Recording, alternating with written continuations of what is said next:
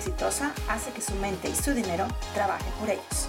Yo soy Isabel Mancías y este es Tu Coach de Dinero Podcast. Iniciamos.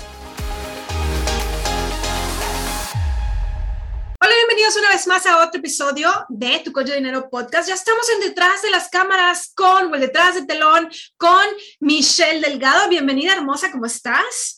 Muchas gracias, Isa. Pues yo feliz de verdad que escucharte. Y digo, a veces revisamos muchos temas, pero aterrizarlos desde otra perspectiva, desde otra forma, nos permite ordenar y decir, ah, esto todavía me falta avanzar. Así que estamos en un tema que creo que es espectacular, sobre todo por la fecha. Claro, claro, definitivamente, definitivamente. Espero, espero haber sido lo suficientemente clara en las claves, así es que, por favor, si no lo fui, ayúdame para poder explicarles y que la audiencia pueda entender muchísimo mejor esto. Y fue bastante claro, sin embargo, igual tengo muchas preguntas porque van a complementar lo que explicaste. Y una de las cosas que al menos yo he visto bastante, tú que has sido coach mucho tiempo, también debes haberlo visto. hay mucha gente que no sabe lo que quiere. Correcto. Dice, ok, sí, pero es que no sé lo que quiero. Entonces, ¿tú qué sugerirías en el momento que dices, porque sí, una cosa es decir, quiero una casa y otra cosa es decir, ¿cómo realmente quieres la casa? Eso es otra historia. Entonces, ¿qué sugieres tú hacer para tener esta parte de claridad? Claridad realmente es como lo que yo suelo decir, la gente no sabe definirse. ¿Qué, qué sugieres hacer? ¿Qué pasos seguir o por dónde empezar para empezar a establecer qué es lo que realmente... Ok, entonces, eh, ¿qué sugiero que tú tengas, eh, que tú hagas para que tú puedas tener un poquito de claridad? Primero que nada, tienes que tomar en cuenta en dónde estás. Si tú empiezas de, vamos a, vamos a poner el ejemplo más fácil, que yo creo que todos lo hemos escuchado, y ya lo he repetido yo en repetidas ocasiones, eh, vale la redundancia, dentro de este podcast. Si tú quieres ir a Nueva York, pero ni siquiera sabes en dónde estás, no sabes si estás en Chicago o estás en Los Ángeles o estás en Texas o estás en California o estás en, Washington State, no sabes qué camino tomar. Entonces, lo primero que tú tienes que tener muy claro para poder definir esto es en dónde estoy parado. ¿Sabes qué? Quiero tener una casa. Ok, tengo una casa propia o, o es de mis papás. No, pues sabes qué? Ni siquiera es de mis papás, pago renta. Ok, perfecto, pago renta. ¿Cuánto dinero pago? Ah, pues, pues pago, no sé, mil. Ah, pues órale, perfecto, pago mil. Entonces, ya me estoy dando cuenta de dónde estoy parada. ¿Qué es lo que yo necesito? Necesito, tengo dos hijos, entonces quiero, pues son niño y niña, entonces necesito un cuarto para cada uno y un cuarto para mí. Ah, ok, perfecto, entonces por lo menos necesito tres cuartos. Entonces, empiezo por donde estoy en el momento que yo tengo muy claro en dónde estoy, va a ser muchísimo más fácil el poder ver hacia adelante. Pero ni si, ni siquiera me estoy dedicando a ver, por eso siempre en episodios anteriores he, estado diciendo, ver hacia adentro, ver hacia adentro, ver hacia adentro. ¿Por qué? Porque si no veo, si no quiero ver y no me quiero quitar esta venda de los ojos, pues no voy a poder lograr el, el objetivo que estoy buscando. No sé si fui clara, Micho. Sí, de hecho que sí, es como marcar el caminito, a ver, por aquí y qué más, y ahí sí vas avanzando y me hace mucho sentido y se hace más fácil también.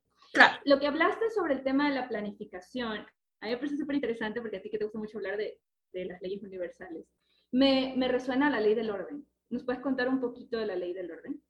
Sí, es básicamente la ley del orden. La ley del orden básicamente te dice eh, que todo tiene un orden, que el universo fue creado con, con un orden. Entonces, cuando y, todo en el universo hay un orden. Entonces, cuando tú empiezas, no es básicamente que la ley te diga tal cual, es simplemente un hecho, una realidad. Eh, por ejemplo, eh, te voy a poner el ejemplo. Para que tú puedas eh, tener limones en tu casa, lo primero que tú tienes que hacer es sembrar el limón.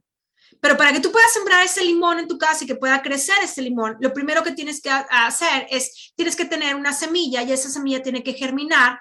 El momento que germina la puedes plantar y ahora sí, el orden es que eh, vas a regarla, va a tener suficiente luz y va a poder crecer para que ese árbol pueda crecer y pueda dar fruto y ahora sí puedas tener limones. Entonces el orden es semilla, germinar, plantar, regar dejarlo crecer y frutos.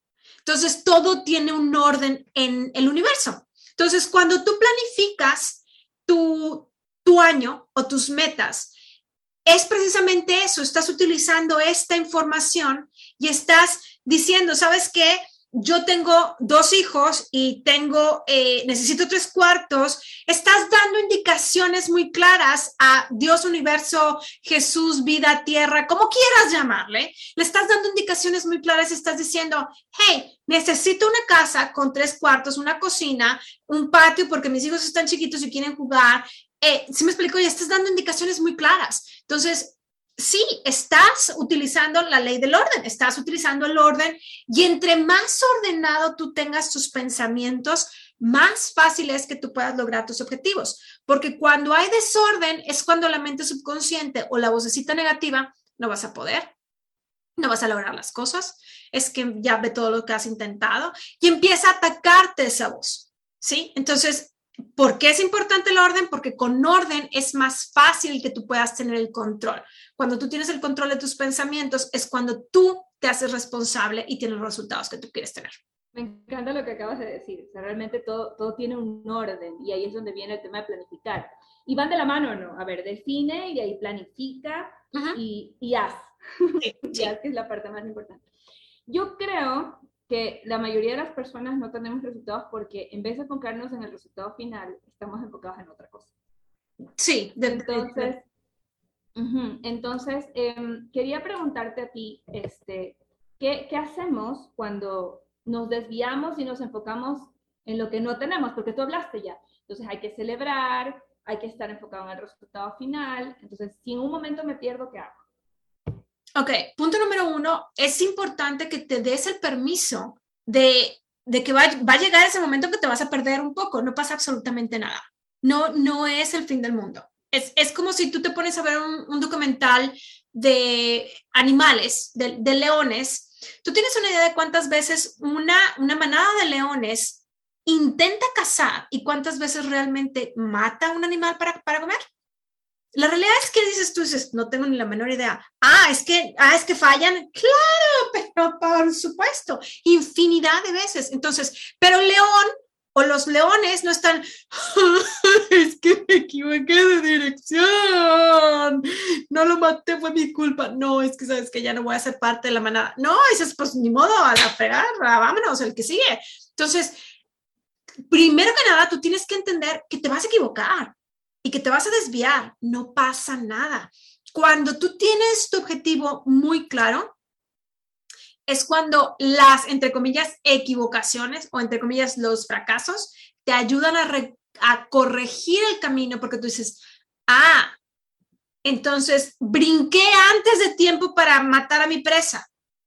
Entonces me tengo que esperar dos segundos más para poder matar a mi presa. Y en este caso la presa es la meta. Entonces, es, empiezas a analizarte un poquito más para poder lograr tener el resultado que tú quieres tener.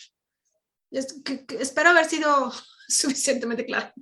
Y en el momento, me, me, parece clave lo que tú acabas de decir ahorita. O sea, es, es, un tema de, ok, reviso qué es lo que realmente tengo que ajustar, más allá de estarme echando palo. Y yo creo que el mejor ejemplo, y te juro que lo tengo tan grabado, más de dos años que cogí la primera mentoría contigo.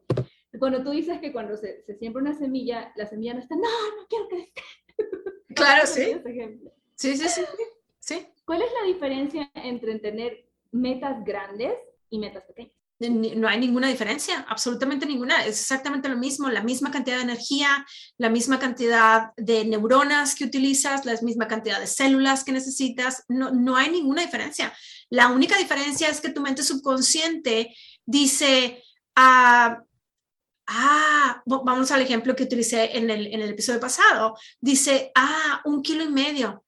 Ah, no, pues un kilo y medio sí, sí lo he bajado antes. No, no, sí, sí puedo entonces, no hay ninguna diferencia. Lo, lo, que pasa y que te ayuda es que cuando tú empiezas a dividir esa meta grande en metas pequeñas, tu mente subconsciente empieza a relajarse. Y acuérdate que al final del día, si tu mente subconsciente cree que esto es verdad, que puede, lo vas a lograr. Hay un, hay un libro que de hecho lo tiene mi hija, se lo compré porque estaba en español eh, eh, ese libro y se lo acaban de regalar de, de cumpleaños a mi hija, sus abuelos, en inglés. Y el libro se llama la pequeña locomotora que sí pudo. Hice un video de, en YouTube sobre este tema y es una pequeña locomotora que tuvo en cantidad de locomotoras que, que está, negaron la ayuda a, entre comillas, a, otro tren para cruzar la montaña. Y llega una locomotora chiquita, azul y toda feliz cantando. ¿Y qué pasó, amiguitos? ¿Por qué? Porque ya sabes, un, un libro de niños, ¿no? ¿Qué pasó, amiguitos? ¿Qué está pasando? ¿Por qué no están eh, caminando? Lo que sea, ¿no? No, pues es que se nos detuvo el tren y no funciona. Ah, y es que ya nos dijeron la, locomotora brillantes y la de pasajeros y la de carga y ya nos dijeron un montón de cosas y no, no, nos quieren, no nos quieren ayudar a cruzar la montaña.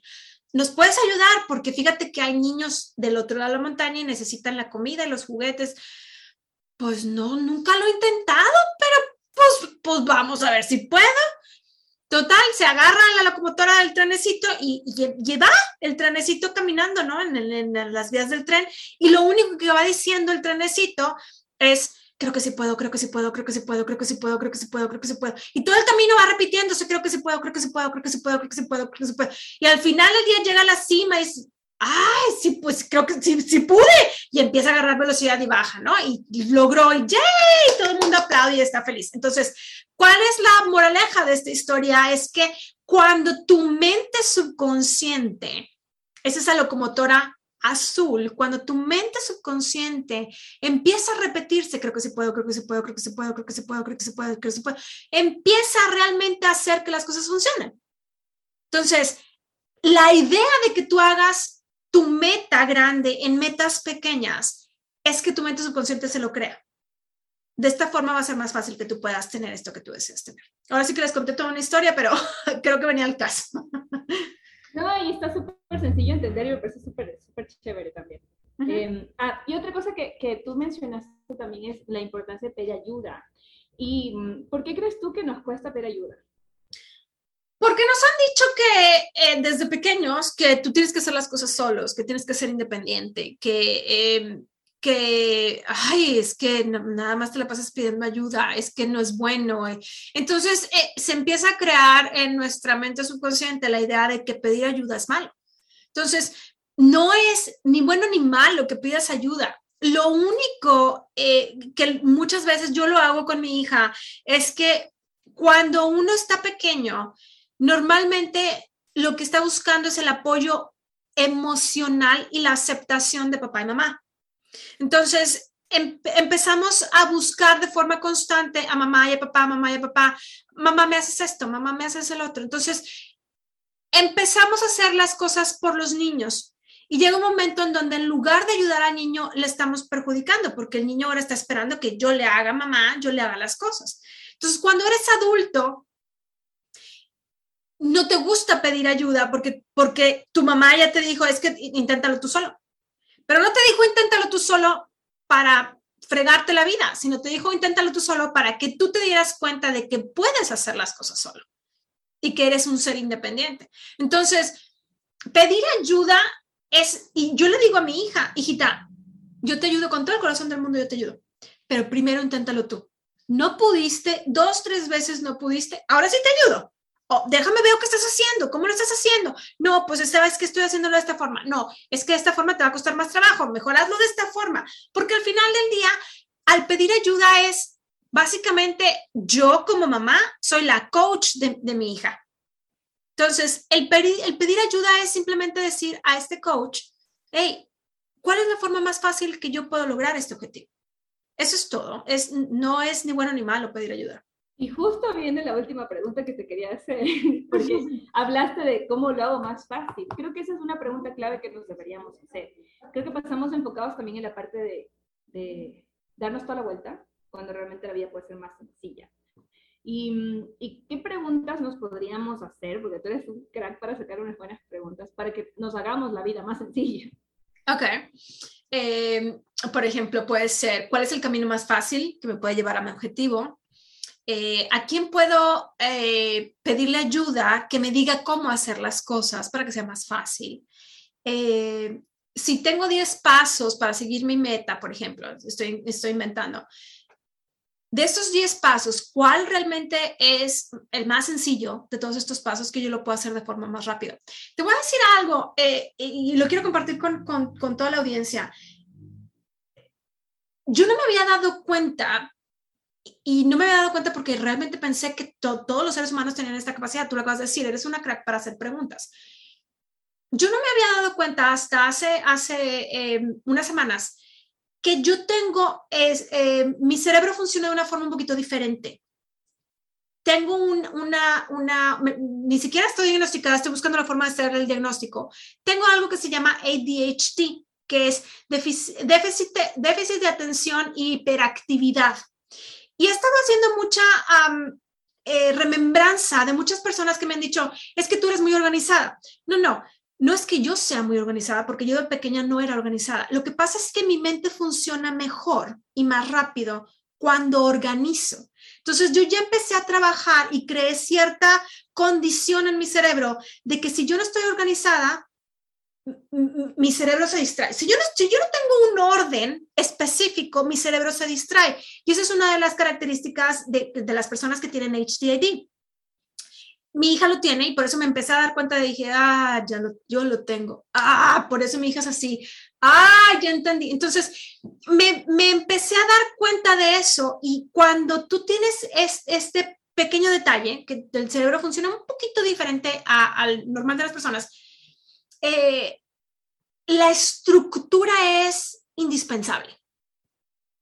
Pero con toda esta em, remembranza que estoy haciendo y este, a todo este análisis que he estado eh, yo, yo haciendo para poder ayudar a mi hija que pueda tener un, un crecimiento un poquito más normal, vamos a ponerlo de esta forma, me he estado dando cuenta que muchas de las cosas que yo hago dentro de mi coaching es parte de lo que ayuda al, a, a los niños que tienen ADHD.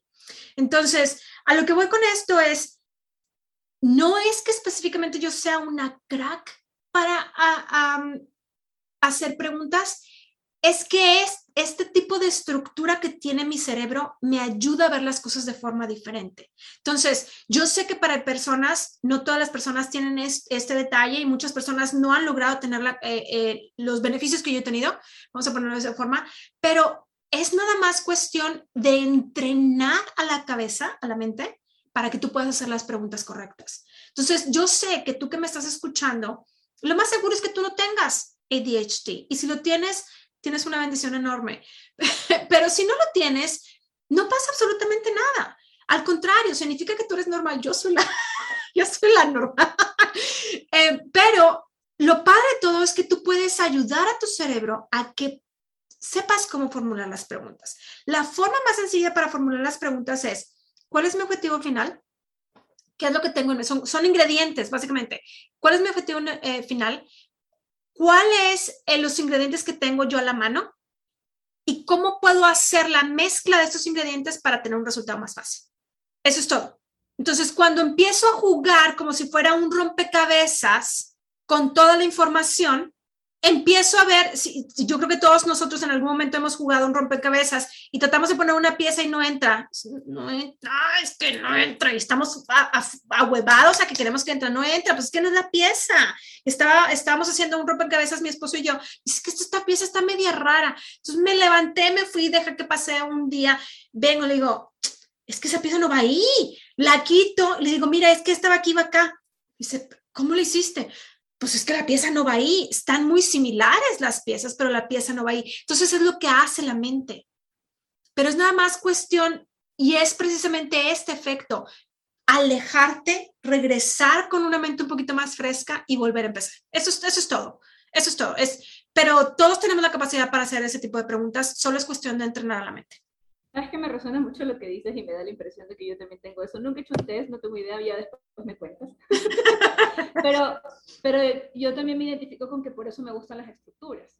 Y todo va al tema del resultado final. Por ejemplo, yo siempre me he puesto a pensar, a ver, a mí me encanta viajar y qué puedo hacer para donde sea que yo esté, que las cosas sigan funcionando. Entonces ahí donde viene, y ahí yo creo una metodología y una estructura, me, me encanta, me acabas de dar claridad en otras cositas. Bueno, agradecerte hizo un montón. Yo creo que con esas preguntas complementamos muchísimo el capítulo anterior.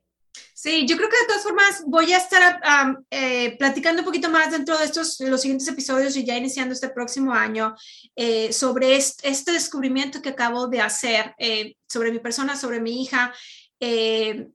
porque creo que muchísimas personas estamos tratando de hacer demasiadas cosas al mismo tiempo y en lugar de ayudar a nuestro cerebro, estamos perjudicando a nuestro cerebro. Y creo que eh, va a haber muchas personas que se van a lograr identificar, ya sea con un punto o con otro, pero se van a lograr identificar en ese sentido de, ah, puede ser que yo no lo tenga, pero voy a agarrar esta información que Isa está utilizando para poder aplicarlo en mi vida y poder tener mejores resultados. Sobre todo al final del día, que la meta y el objetivo de muchísimas personas al inicio de año es salir de deudas, es tener más dinero, es poder lograr eh, estas metas que deseamos personales de salud, de dinero. Entonces, vamos a, voy, a voy a aprovechar toda esta información que me está llegando eh, del universo, que, ah, ya sé por qué funciona de esa forma extraña, para que ustedes también puedan beneficiarse de, de toda esta información. Entonces, eh, ha sido un placer realmente el poder estar contigo, Mitch, uh, Michelle. ya ven, me sigo haciendo bolas con la otra, con la otra, con la otra Michelle. Porque tenemos más de una Michelle. Sí, entonces me, me, hago bolas con los nombres. Este, pero ha sido un placer, por supuesto, siempre estar contigo compartiendo y sobre todo con toda la audiencia que ya han estado siguiendo estas aventuras que hemos estado viviendo y estas preguntas ya casi finalizando este, este año. Así es que bueno, nos vemos en el siguiente episodio, por supuesto, y el último episodio de este 2021. Así es que vamos a seguir aprendiendo más cosas. No me voy sin despedirme y por supuesto de pedirte de favor que compartas este episodio una vez más con una persona dentro de tus redes sociales, Instagram, Telegram, WhatsApp, correo electrónico, como quieras, texto, como sea. Compártelo con una persona para que esta persona también pueda verse beneficiada. Así es que vamos al siguiente. Michelle. Por supuesto que sí, ansiosa ya de empezar los nuevos episodios. Muy bien.